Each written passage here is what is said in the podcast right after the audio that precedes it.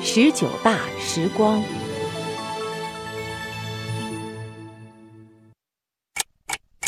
内蒙古阿尔山哨所。下卡村，要下坤，以上情况，送行动。动走。早上八点半，一天中又一次巡逻开始了。张伟和战友登上巡逻车。窗外，前些天还青翠的草原已呈现褐黄色。远处边境线上，松贝尔口岸白色国门上那枚红色的国徽格外醒目。习主席那年来的时候，比现在这可冷多了。那会儿都穿着大衣。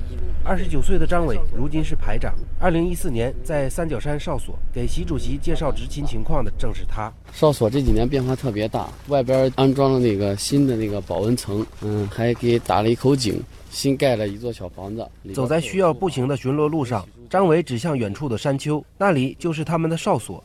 十九大开幕，他和战友们在那里聆听了总书记做的报告。我对主席说的要把人民军队全面建设成世界一流军队这句话特别有感触。作为一名军人，我觉得更应该有责任、有担当。江西中国井冈山干部学院，习近平从学院大门沿林荫道直行两百米，就是杨少华所在的教学科研部党建研究中心的办公楼。杨少华今天没有课。正好可以继续仔细研读十九大报告。哎，少华，哎，你在看这个报告的哈？对呀。进来的是同办公室的教授刘富春。我有个问题想问问他啊。嗯。报告里面讲打铁必须自身硬。